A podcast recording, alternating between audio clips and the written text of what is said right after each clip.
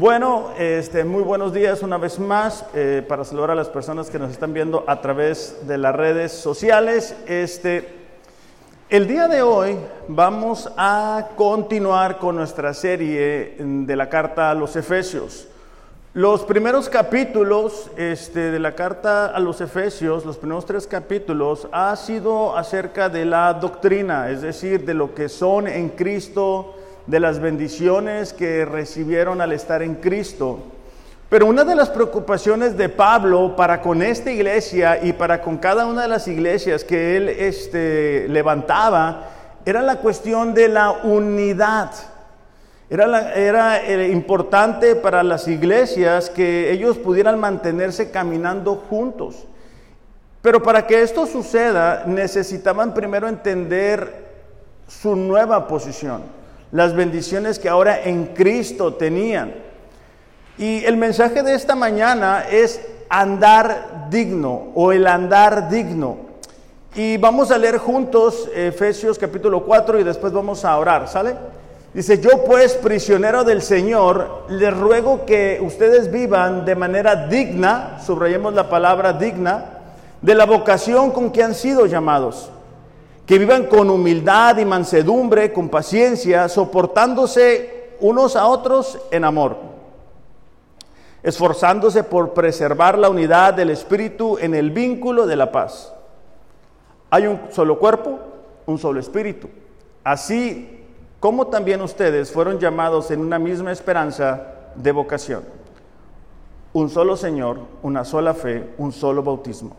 Un solo Dios y Padre de todos que está sobre todos, por todos y en todos. Vamos a rezar. Padre, te damos gracias por la oportunidad que nos das de estar aquí. Señor, pedimos que tu palabra no regrese vacía, sino que pueda cumplir el propósito por el cual tú le estás enviando a cada uno de nosotros. Ayúdanos, Señor, a, a tomar la parte que nos corresponde, a no ser oidores olvidadizos, sino hacedores de tu palabra que experimentan de tu bendición como consecuencia de la obediencia. En el nombre de Jesús, amén. Como les comentaba, una de las preocupaciones de Pablo para con esta iglesia era la unidad, el mantenerse unidos. Y esto es mucho más difícil en la práctica que teóricamente hablando, porque uno puede decir, bueno, ellos son cristianos, todos se llevan bien, pero eso no es una realidad. Eso se escucha bonito en el papel. Pero la realidad es de que cada uno de nosotros tenemos diferentes trasfondos, tenemos diferente manera de pensar. Es más, aún en el matrimonio a veces batallamos para entendernos. Entonces, ¿cómo, cómo puede hacer una iglesia para, para mantenerse unidos, para mantenerse fuertes, para mantenerse haciendo una diferencia en medio de una sociedad que le es hostil? Bueno, la respuesta de Pablo nos la da en estos versículos cuando él comienza diciendo, yo pues dice, prisionero del Señor, les ruego que ustedes vivan de manera digna de la vocación. Pablo entendía que él era un prisionero de Cristo. Pablo ahora sí que conocía todas las prisiones de la época, pero entendía que la razón por la cual él estaba ahí era porque Cristo lo quería tener ahí. Y después hace un ruego, una súplica, una petición. Dice, le ruego que anden como es digno. E, esa palabra les ruego es pedirle a alguien con un sentimiento intenso y fuerte. Pablo estaba pidiendo con esa intensidad de un padre espiritual para los efesios, de que ellos vivieran de forma digna. Esta palabra digno tiene la implicación de algo que es equivalente. Cuando ponemos una balanza, ponemos de un lado un peso y del otro lado tratamos de balancearlo, ¿verdad? Tratando de poner el mismo peso. Lo que Pablo estaba diciendo es, ustedes han sido llamados para que vivan de cierta forma que corresponda al llamado que ustedes han recibido. Básicamente, Pablo estaba diciendo, ustedes necesitan aprender a vivir como cristianos que se note esa diferencia entre ustedes que conocen a Dios y aquellas personas que no conocen a Dios. El llamado que Dios nos ha dado es un llamado muy alto, es un llamado a vivir en santidad, es un llamado a vivir con otras prioridades, es un llamado a hacer luz a donde quiera que vamos, es un llamado a que nuestra vida misma sea un ejemplo de lo que Cristo ha hecho en nuestras vidas. Tanto en aquel tiempo como ahora, es a veces difícil distinguir entre un cristiano y un no cristiano. Cuando la gente no se comporta a la altura de ese llamado. Cuando la gente no se comporta conforme al llamado que han recibido. Es cuando a nosotros nos resulta difícil de saber si es o no cristiano. Y Pablo quiere asegurarse que los efesios entiendan esto.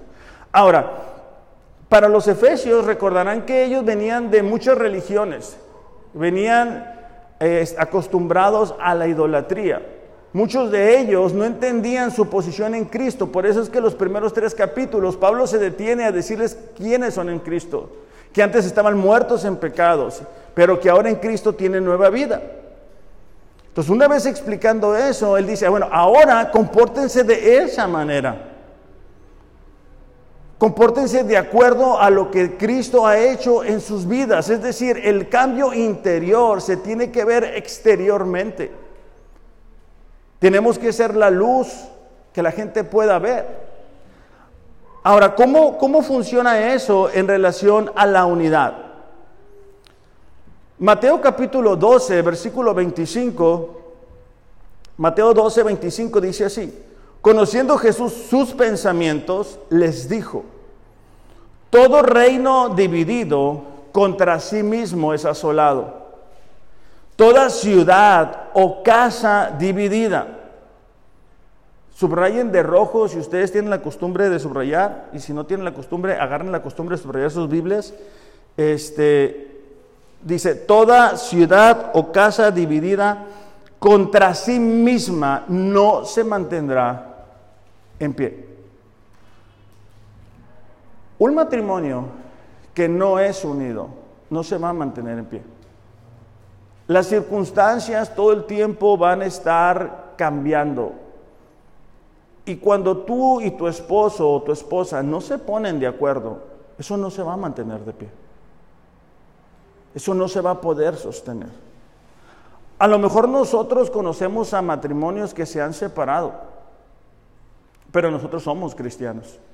Y la Biblia dice, ¿verdad?, que ahora los dos se han fundido en un solo ser. Y deberíamos vivir de acuerdo a ese llamado. Cuando nosotros aprendemos cuál es nuestra nueva posición, a cómo debemos actuar de acuerdo a esa nueva posición, la unidad se va a dar de forma natural. Entonces, si yo vengo con mi esposa y yo estoy unido con ella, es decir, estamos hacia donde mismo, para nosotros va a ser más fácil integrarnos a la vida de la iglesia. ¿Por qué? Porque vamos a suponer que los de este lado quieren hacer algo y los de este lado queremos hacer algo distinto. ¿Qué vamos a hacer? Pelear. No es lo que vamos a hacer. Necesitamos aprender a caminar en unidad. Eso es lo que Pablo está diciendo. Dice, acuérdense, acuérdense cómo era su vida antes, acuérdense que ahora están bendecidos, acuérdense que son un solo cuerpo. Tiene que aprender a vivir de forma digna. ¿Por qué? Porque un, una casa, un reino que está dividido, que tiene dos formas de pensar, que van hacia diferentes lugares, no van a ir hacia donde mismo. No se van a sostener. Para nosotros como iglesia, eso pudiera parecer sencillo porque no somos tantos numéricamente. Pero aún para nosotros es a veces difícil. Es para nosotros a veces difícil mantenernos unidos, es a veces difícil participar de las actividades, es a veces difícil convivir entre nosotros durante la semana. ¿Por qué? Porque yo quiero hacer una cosa y ustedes quieren hacer otra cosa. Entonces, ¿quién va a gobernar?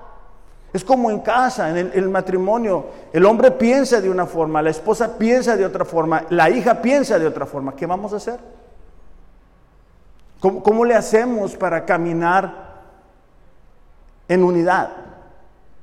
Bueno, eso es lo que vamos a ver el día de hoy, porque la, la primer característica de carácter que nos va a permitir mantenernos unidos, que, es una muestra de un andar digno, de acuerdo a la palabra de Dios, esa es la humildad. Cuando nosotros miramos la palabra de Dios, la palabra de Dios son las reglas para nosotros de conducta. Cuando Pablo está diciendo, les ruego que anden de manera digna, ¿verdad? Conforme a la vocación con que han sido llamados. Él está diciendo, vivan conforme a la palabra.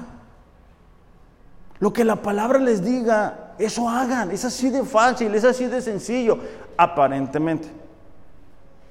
Pero nos vamos a dar cuenta que no es tan sencillo como puede llegar a parecer. La primera característica para mantenernos unidos, y, ojo, o sea, lo vamos a aplicar a la vida de iglesia, pero, pero yo no puedo estar unido en la iglesia si no estoy unido con mi esposo o con mi esposa. Porque yo ya vengo desarmado en dos, tres piezas.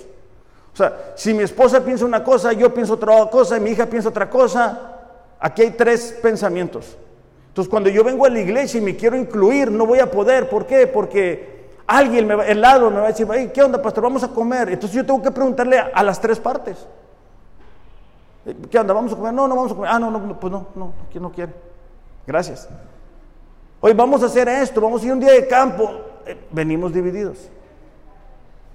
Entonces, es importante el analizar nuestra conducta.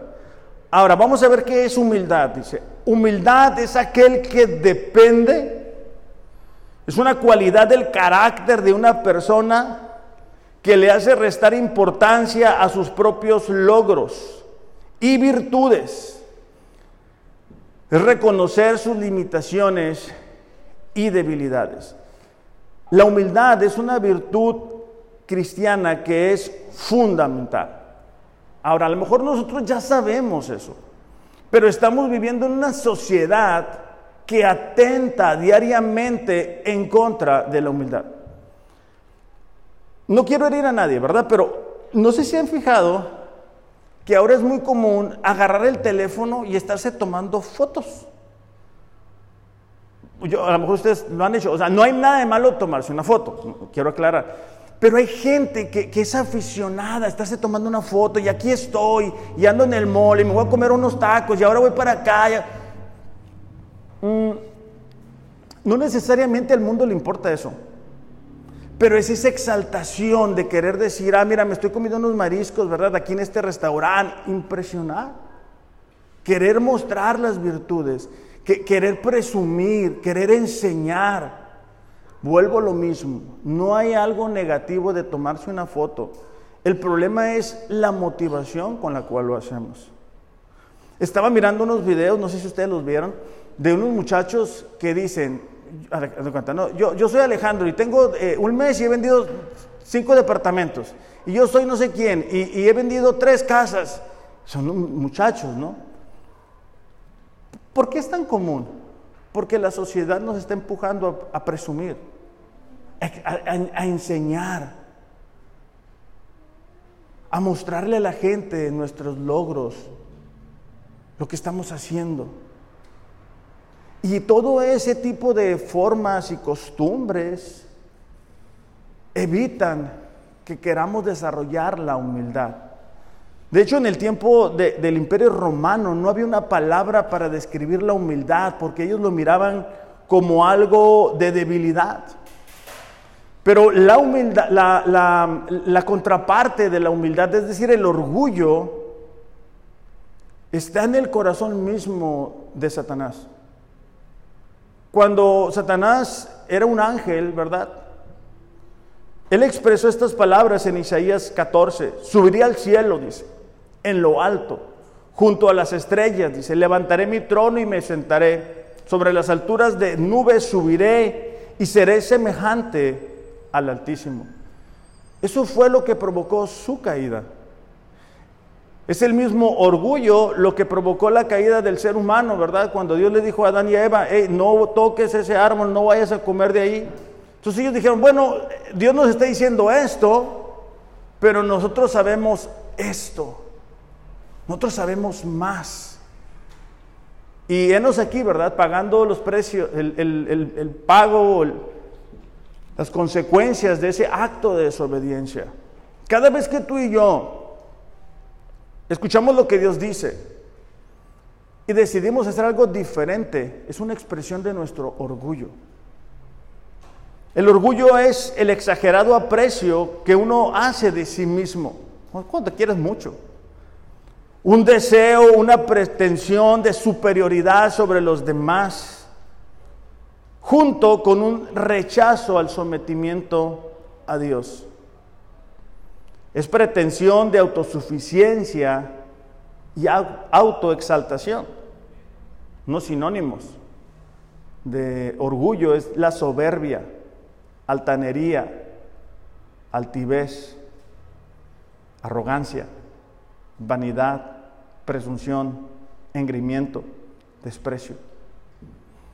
Proverbios 16, 18 dice, delante de la destrucción va el orgullo, delante de la caída la arrogancia de espíritu. O sea, tú ves una persona que va con orgullo y que va presumiendo y que va haciendo toda esa autosuficiencia, les falta poquito para que caiga.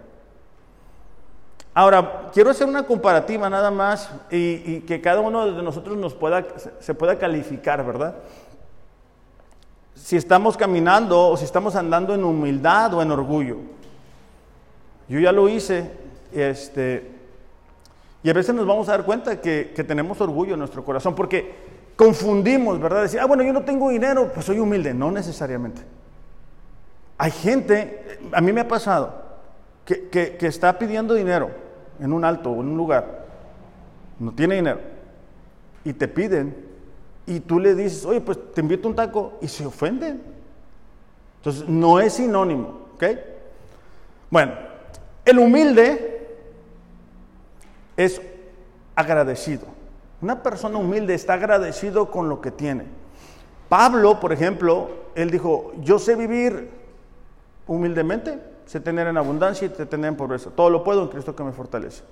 Le estaba agradecido. Entonces, cuando nosotros estamos agradecidos con lo que tenemos, no, no, que seamos conformistas, sino que estamos agradecidos, que valoramos las tortillas, que valoramos los frijoles, que valoramos, que valoramos todo, estamos siendo humildes. El orgulloso es alguien que cree que merece todo. O sea, va a estar esa queja constante en sus labios de, yo creo que merezco esto, de yo creo que debería de tener esto. Tengo el iPhone 11, pero creo que necesito el 14 o el 12 o el 13. Tengo esta ropa, pero creo que esto. Estoy ganando esta cantidad de dinero, pero quiero más. Entonces, ¿por qué?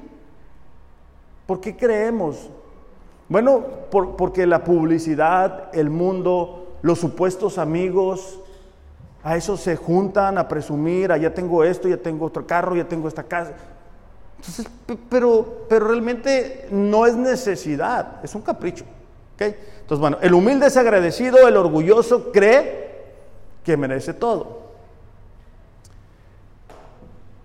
El humilde es alguien que es seguro de sí mismo.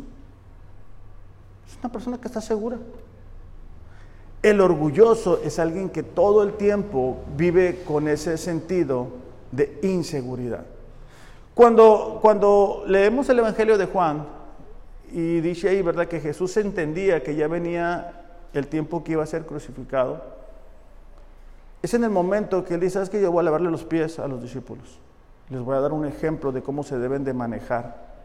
Él estaba seguro de quién era. Él no necesitaba de que la gente le estuviera diciendo, ah, pues tú eres un gran esto, un gran empresario, eres un gran esposo, eres una gran... No, él, él estaba seguro. El humilde es alguien que se sabe poner a un lado. Déjame te lo explico mejor. Cuando Juan el Bautista estaba, todo el mundo buscaba a Juan el Bautista. Era el, predicador de moda, por así decirlo. Pero, pero Juan el Bautista entendía que él no era Jesús. Y entonces él dice, es necesario que yo mengüe para que él crezca. A donde quiera que vayamos, necesitamos hacernos a un lado nosotros para que Jesús pueda verse. Oye, qué bien te está yendo, gracias a Dios. Dios me ha dado gracia. Oye, qué bien está tu matrimonio. Dios nos ha ayudado. Pero hay gente que no lo hace así. No, es que soy bien trucha, es que soy bien inteligente, es que no te imaginas, tengo estas relaciones, no se me durmió, me puse trucha, el que no tranza no avanza. Que esas no son muestras de humildad. Entonces, mientras que el humilde se hace a un lado, el orgulloso busca el primer lugar. Ahorita estábamos, bueno, estábamos leyendo la Biblia en un año y, constantemente Jesús dice, hay escribas y fariseos, ¿verdad? Que buscan los primeros lugares en la sinagoga. Que, que hacen este, largas oraciones, dice ahí. Entonces, ellos buscaban el primer lugar. De hecho, inventaban reglas nuevas para que la gente no pudiera acercarse a la salvación. No sé si, no, sé miraron ese. A mí me llamó la atención ese, pasaje porque dice que imponen grandes cargas a la gente. Entonces, ni, como dice el dicho, ni pichan, ni cachan, ni dejan batear. Porque, porque ni, se acercan a Dios ellos, ni dejan que la gente se acerque a Dios. Ok, bueno, es una persona orgullosa. El humilde es alguien que reconoce a otros. Es alguien que ve las virtudes en otra gente. Que no le cuesta trabajo decir, oye, qué bien que te estás esforzando. Ahora, no, no quiero que veamos esto y lo saquemos de la casa. Quiero que lo apliquemos en la casa. O sea, si tú eres esposo, ok, Parte de ser humilde es poder reconocer las cosas que hace tu esposa bien. Esa es parte de decirle, oye, gracias por hacerme tortillas de harina todos los días. Yo sé que las mujeres aquí hacen tortillas de harina. Entonces, gracias. Oye, qué, bien te ves. Oye, qué bueno que te arreglaste. Oye, qué bueno que estás leyendo la Biblia. Pero a veces, sobre todo a veces como hombres, este, Sabemos reconocer muy bien las fallas, los errores, ¿verdad? Y no nos quedamos con las ganas de decírselo. Y estamos atacando. Entonces el humilde sabe reconocer a otros.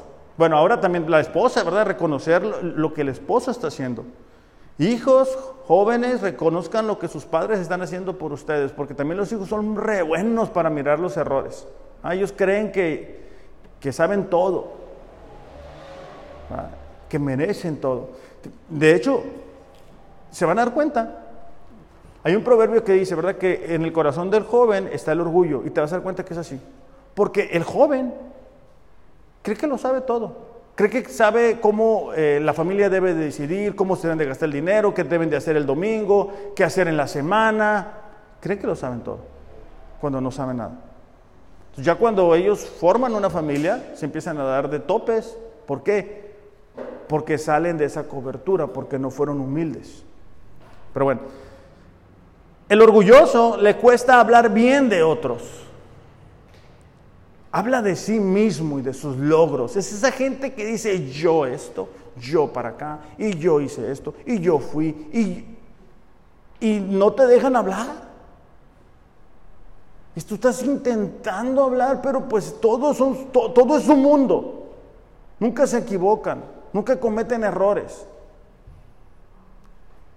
Entonces, le cuesta trabajo decir algo bueno de la esposa o del esposo.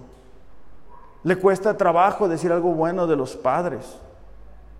Le cuesta trabajo decir algo bueno de los maestros, hablando de nuestros jóvenes. ¿Por qué? Porque en su corazón hay orgullo. El orgulloso se alegra cuando a otro le va el mal. O sea, cuando alguien brilla más que una persona orgullosa, esa gente se molesta. Pero cuando le va mal, en su interior hay una alegría. Son muestras, son ejemplos para nosotros, para saber decir, ¿sabes qué? Estoy teniendo orgullo en mi corazón. No me había dado cuenta. ¿Por qué? Porque no traigo dinero en la cartera, pero aun cuando no traemos dinero en la cartera podemos ser orgullosos. El humilde es alguien que se identifica con las debilidades de otros. Es bien fácil mirar a alguien que no hace lo que nosotros queremos que haga y criticarlo y atacarlo y ofenderlo, tirarle indirectas, es difícil podernos identificar con esa persona y decir, ¿sabes qué? Sí, es cierto, yo me acuerdo, o sea, yo me acuerdo cuando estaba batallando con eso. El humilde es alguien que reconoce sus faltas. Yo recuerdo que en una ocasión una persona me dijo, oye, este, estoy haciendo, me estoy autocalificando y quiero que me sea sincero, o sea, ¿cómo, ves, eh, cómo me estoy comportando en estas áreas? ¿no? Y yo le empecé a decir, so, pues sabes que yo veo esto, yo veo esto, yo veo... Y en cada una de las áreas se justificaba. No, pues es que mi familia nunca fue así. No, pues es que mi papá nunca hizo aquello. No, pues es que... Entonces le dije, no, pues entonces ¿para qué me preguntas? Una persona humilde es alguien con quien tú no le puedes ayudar, porque tú le dices, oye, deberías de hacer esto. Le entra por un oído y le sale por el otro. Se excusa, siempre tiene un pretexto. No ve sus faltas. Y como esposos, a veces eso sucede. Nos queremos sentar a platicar y decir, oye, ¿sabes qué? Yo les he dicho esto, tómense un café en casa y dile, a ver esposa, a ver esposo, vamos a platicar, ¿cómo vamos? ¿Cómo te sientes? Ese tipo de pláticas, no sé si a ustedes les tocó, a mí, me tocó que mi mamá tenía una olla como, a presión, que empieza a sacar el aire por arriba, ¿verdad? Para que pues eso no truene. ¿Sí, sí, sí, sí, sí, los conocen? Pues parece que no, ¿no saben cocinar o qué? Cuando quieren les enseño a hacer cereal y sándwiches, ¿ok? Bueno, esa cosa, así no, así aventaba el aire por arriba. Sí, así, exactamente. El punto es que eso evitaba que eso tronara. Okay. Ese tipo de conversaciones que les estoy comentando evitan que al rato tengamos un mega problema en el matrimonio. Porque hay veces que nosotros hacemos cosas sin darnos cuenta que pueden incomodar a nuestra esposa y nuestro esposo. Pero se necesita humildad para decir, ¿sabes qué? No lo había visto así. Fíjate, no, no, no, no me había fijado en esto. No decir, ah, bueno, como tú me estás diciendo eso, pues ahora ahí te va esta. Yo, yo era, espero, antes, yo creo que ya no tanto, pero antes era muy bueno para eso. Cuando Mariel me hizo un comentario, yo entonces decía, ah, ándale, chiquita, déjame preparo el misil que tenía guardado y, y ahí te va la respuesta, ¿no? Eh, ok, eso, eso es falta de humildad. Como padres hacia nuestros hijos, ese tipo de conversaciones van a evitar que después tengamos un problema con nuestros hijos. Ahorita que están chiquitos, bueno, unos ya están más grandes, tenemos que apurarnos porque se va el tiempo. El orgulloso siente una gran necesidad de que lo elogien, de ser reconocido. Esa gente quiere que todo México se entere del logro que han alcanzado. Entonces, si se fijan, cuando una persona quiere hablar solamente de sus logros, cuando una persona no quiere ser corregida, cuando una persona quiere ser exaltada, es difícil poder convivir con alguien así. Es difícil poder tener unidad con una persona así. Es difícil, ¿verdad? Que en la iglesia podamos estar unidos. ¿Por qué? Porque si yo soy orgulloso, yo no me voy a acercar a alguien que me va a estar diciendo lo que estoy haciendo mal. Entonces mejor, como dice el dicho, ¿verdad? Más vale aquí corrió que aquí quedó. Por, eso es que cuando le hacemos un comentario a alguien, tenemos que tener la humildad de recibirlo. Por, mira, yo me recuerdo una vez que me dijo una, una persona, creo que ya se los he comentado, pero solamente para ilustrar. Oye, me dijo, ¿tú qué haces toda la semana? Le dije, no, pues aquí estoy en la oficina, pues que ya saben que tengo el otro negocio y demás. Pero me dijo, o sea, de, la Biblia, o sea, me dijo, ¿cuánto te tardas en hacer el mensaje? 20 minutos, me dijo. ¿Y después qué haces? Después de los 20 minutos, ¿qué, qué haces? Entonces yo este, no sé qué tanto en la carne y qué tanto en el espíritu, pero le dije, oye, ¿cuántos mensajes has preparado tú? No, ninguno. Entonces, ¿de dónde sacas que son 20 minutos? No, pues yo no sé, amigo, me imagino así rápido, me dijo, pues así, ustedes que saben eso. Mm, me di cuenta que no tenía una idea de lo que estaba diciendo.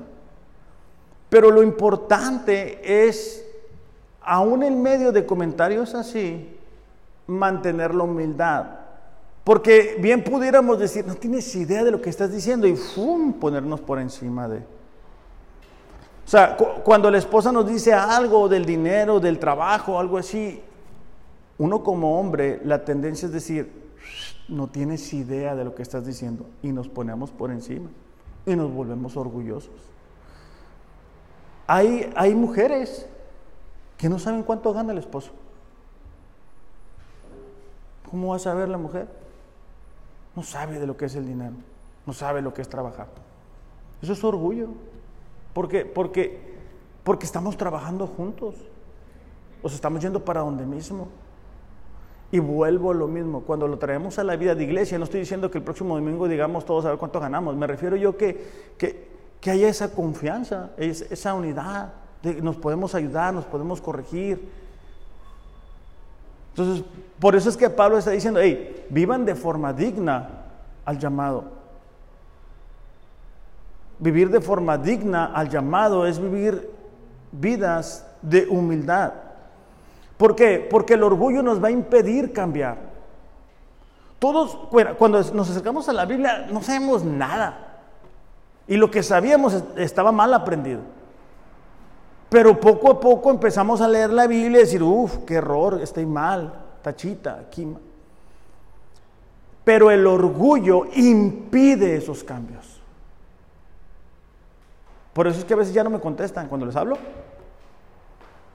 porque no queremos ser corregidos. El orgullo nos impide depender de otros.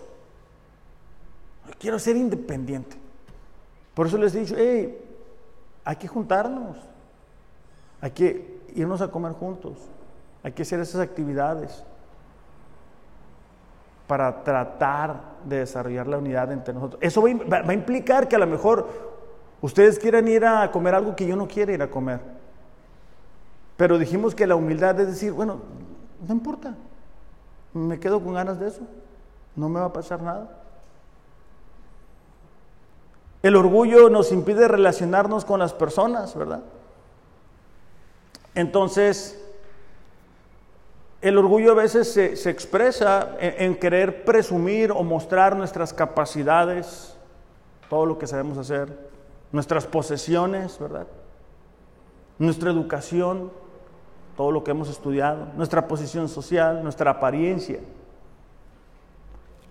Ahora, hago énfasis en el orgullo porque es lo que el diablo utiliza para evitar que tú y yo seamos humildes.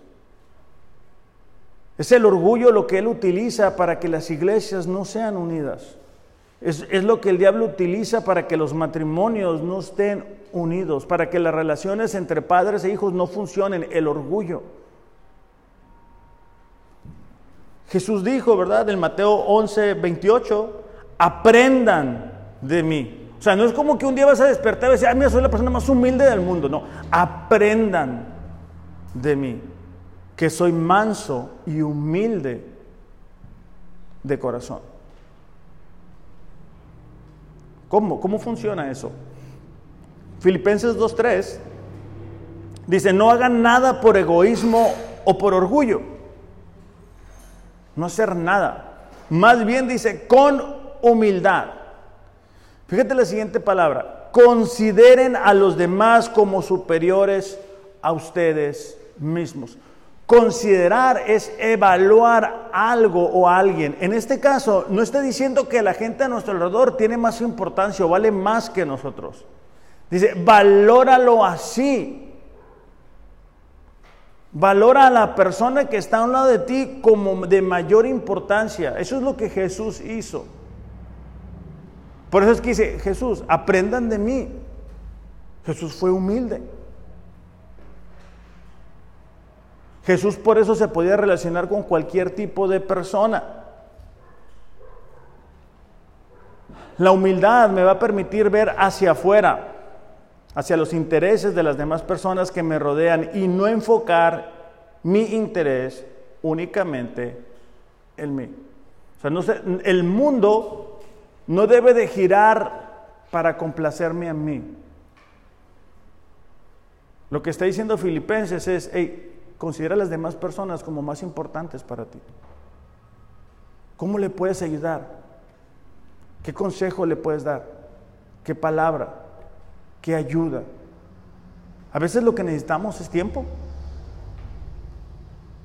¿verdad? Y la gente en nuestro alrededor estamos tan ocupados, estamos presumiendo, estamos con nuestras cosas, que evitamos, ¿verdad? Que la humildad nos ayude a mantenernos humildes. Primera de Pedro eh, 3.8 dice, en conclusión dice, sean todos de un mismo sentir, es decir, tengan todos armonía sean compasivos, fraternales, misericordiosos y de espíritu humilde. La humildad no es pensar menos de ti. O sea, no es que uno se haga chiquito, ¿verdad? Y, ay, lo que yo quiero no importa, a nadie le interesa. No, no, no es que te achiques. La humildad no es pensar menos de ti. Es pensar menos en ti mismo. O sea, no se trata únicamente de lo que yo quiero. Y volvemos a lo mismo si tenemos la bendición de estar casados, es ¿qué, vamos a hacer juntos como esposos?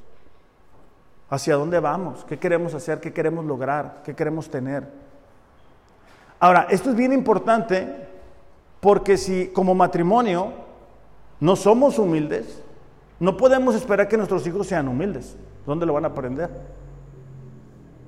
O sea, si nuestros hijos no ven un ejemplo en nosotros de, saber reconocer nuestros errores, de pensar en la familia en el momento de tomar una decisión, no esperemos que nuestros hijos al salir de casa van a ser humildes, van a ser unos mini de nosotros mismos.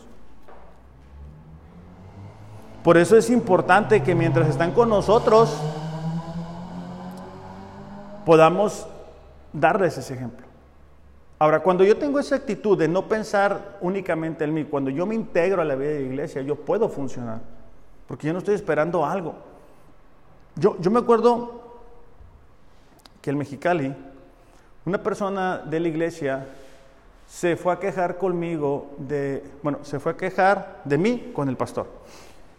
Y la razón que se fue a quejar es porque él decía que yo le robaba su, llamado, su potencial, lo que Dios le había dado. Entonces, yo al momento de explicarles, les dije, es que yo no te estoy robando nada. No, sí, es que a mí Dios me llamó a ser un predicador. Súper bien. Dije, pero es que, pues acomoda las sillas. O sea, platica con los jóvenes. No, no, no, no, no. Yo lo que quiero es predicar. Entonces, ahorita está muy de moda eso, que Dios nos ha llamado y que todo eso, pero, pero eso no funciona así. E, es ese deseo en el corazón del ser humano a ser reconocido. Entonces, necesitamos como iglesia buscar desarrollar todos los días la humildad, hacer como Jesús que aprendió, dice, aprendan de mí, en el trato con nuestra esposa, en el trato con nuestros vecinos. Ahora, es muy fácil, es muy fácil ser humilde con el jefe o con el que nos superen recursos. Eso es fácil. Pero ¿qué tal cuando no es así? O sea, ¿qué tal cuando estamos de tú a tú con alguien? O, o económicamente o a lo mejor nivel de educación está por debajo. No es tan fácil ser humildes ponernos a su nivel, ¿verdad? Y, tratar de entender su situación. ¿Cuántos de nosotros podríamos tener una relación estrecha e íntima con una persona orgullosa? Pues es difícil, porque tú te acercas y yo conozco gente así, que estás platicando y, y yo esto, y yo, ya dices tú, déjame hablar, déjame, yo también quiero platicarte cosas. Es difícil. Para la iglesia es difícil. Primera de Timoteo 1.15 dice, la siguiente declaración es digna de confianza y todos deberían de aceptarla. Cristo dice, Cristo Jesús, está Pablo hablando, Cristo Jesús vino al mundo para salvar a los pecadores, de los cuales dice, yo soy el peor de todos. Pablo estaba siendo humilde al decir, ¿sabes qué? Mira, Dios vino a rescatar al mundo. Y de, todos los pecadores yo soy el peor. Pero la tendencia humana es decir, no, yo no estoy tan peor como mi, vecino, no, me se va todo alcohólico, es el de lo peor. No, yo no estoy tan peor como mi hermano, el que no conoce a Dios. Pues claro, pero esa no es la norma, no es la regla. Si nosotros no somos humildes delante de Dios, no vamos a poder colocarnos o ponernos en la, en la posición que deberíamos de estar. Todo el tiempo vamos a creer que merecemos más. Todo el tiempo vamos a decir, no, Dios te equivocaste de, bendición, hombre, yo me diste mandado otra cosa, hombre, te falló ahí. Pero si dices, no, sabes que yo iba para el infierno, mi familia iba para el infierno, mi matrimonio se iba a destruir, yo fuera un adicto, yo estuviera en un centro, yo estuviera recluido en un lugar, yo tuviera mi matrimonio destruido. Pero a pesar de todo eso, Dios me rescató. Ah, bueno, entonces tú te mantienes humilde. Ya voy a terminar con esto. Eh, Ariel, ¿puedes pasar, por favor? Eh, primera de Pedro 5.5 dice, revístanse todos. Y la palabra todos, pues es todos, ¿verdad? O sea, aquí no falta nadie. De humildad en su trato mutuo. Porque Dios dice, se opone a los orgullosos, pero da gracia a los humildes. Ok, aquí lo que está diciendo es que eh, así como nos vestimos con ropa y nos preocupamos de que pues, las cosas combinen y que están planchados y todo el show, dice, revístanse pero de humildad, llénense de humildad, todos, no, no unos, no, no, no, cuando nos esté yendo mal, porque bueno, esa es otra tendencia, ¿verdad? Ah, nos está yendo mal, Ah, entonces no somos bien humildes, Dios. Y entonces sí tengo tiempo para orar. Ah, entonces sí tengo tiempo para buscarte. No, entonces soy bien saludador con todo el mundo. Pero me va bien. Y viene el aguinaldo, ¿verdad? Me va a quedar el aguinaldo y entonces sí que me van a, ni me van a ver en la iglesia. ¿Ah? Porque no ando ocupado, ando, con trabajo, ando con chamba, ando, en otras cosas. Entonces, ok, revístanse. ¿Por qué? Porque Dios dice, se opone al orgulloso. Qué, qué ilógico o sea, qué, ilógico es querer vivir bien aquí en la tierra si Dios se opone a ti. O sea, qué ilógico es poder decir, ah, sabes que Dios está en contra de mí, pero lo voy a poder superar. Porque cuando nosotros somos orgullosos, cuando Dios nos dice algo acerca de su palabra y nosotros decimos, ah, no, sí, pero yo, yo me voy a brincar eso. Ah, cuando dice, ¿sabes que Trata a tu esposa como, es, como un vaso frágil, tú te lo brincas. Estamos siendo orgullosos. Cuando le dice a la mujer, tú tienes que hacer la ayuda idónea, tú dices, no, yo no voy a hacer la ayuda idónea, le voy a poner el pie para que se caiga, para que aprenda, porque le dije que no hiciéramos eso, para que se le quite. Ok, todo eso es diabólico. Todo eso es falta de humildad. Cuando nosotros nos miramos en necesidad como hermanos en la fe y no nos saludamos con gusto, ah, porque, ay, no, qué flojera, no, yo traigo otras cosas. Entonces, estamos siendo orgullosos. Porque a mí me gusta que digan, vea, qué bien lo hice, qué bien estoy. y, Dios nos llama a eso, Dios nos llama a vivir de acuerdo al llamado que nos ha dado, a andar, a vivir, no aquí, iglesia. Esa palabra andar es la conducta diaria, no aquí únicamente. Sí, porque a lo mejor aquí podemos poner la cara más humilde que tengamos y decir, mírame qué humilde soy. Pero al salir, al salir somos otros eso no debería de ser así. Dios nos ha llamado a hacer la luz que Él necesita que seamos aquí en la tierra. Y lo hacemos cuando vivimos unidos.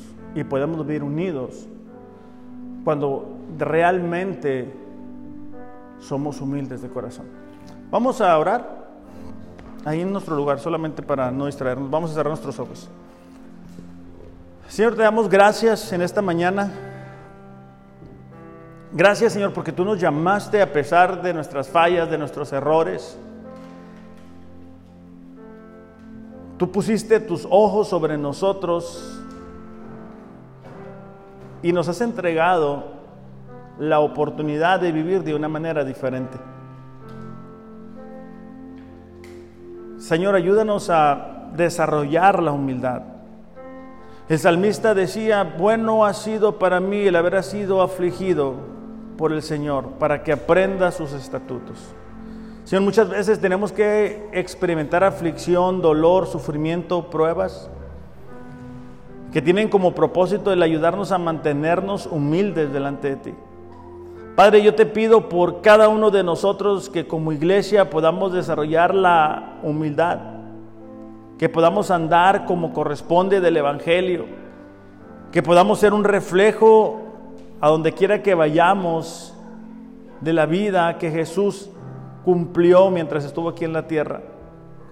Te pido por los matrimonios, Señor, para que podamos ser matrimonios humildes. Te pido por los hijos para que tengan un corazón humilde, dócil, enseñable. En el nombre de Jesús, Señor, te lo pedimos. Amén. Iglesia, en verdad, revisen su, corazón tengan pláticas con su gente que está cercana a ustedes, ¿verdad? Y no se agüiten si les dicen algo, ¿verdad? Que no quieren escuchar, no se agüiten, así pasa cuando sucede. Aquí lo importante es aprender juntos, ¿sale? Que tengan un excelente, excelente domingo. Los amo, pero Dios les ama más. Gracias.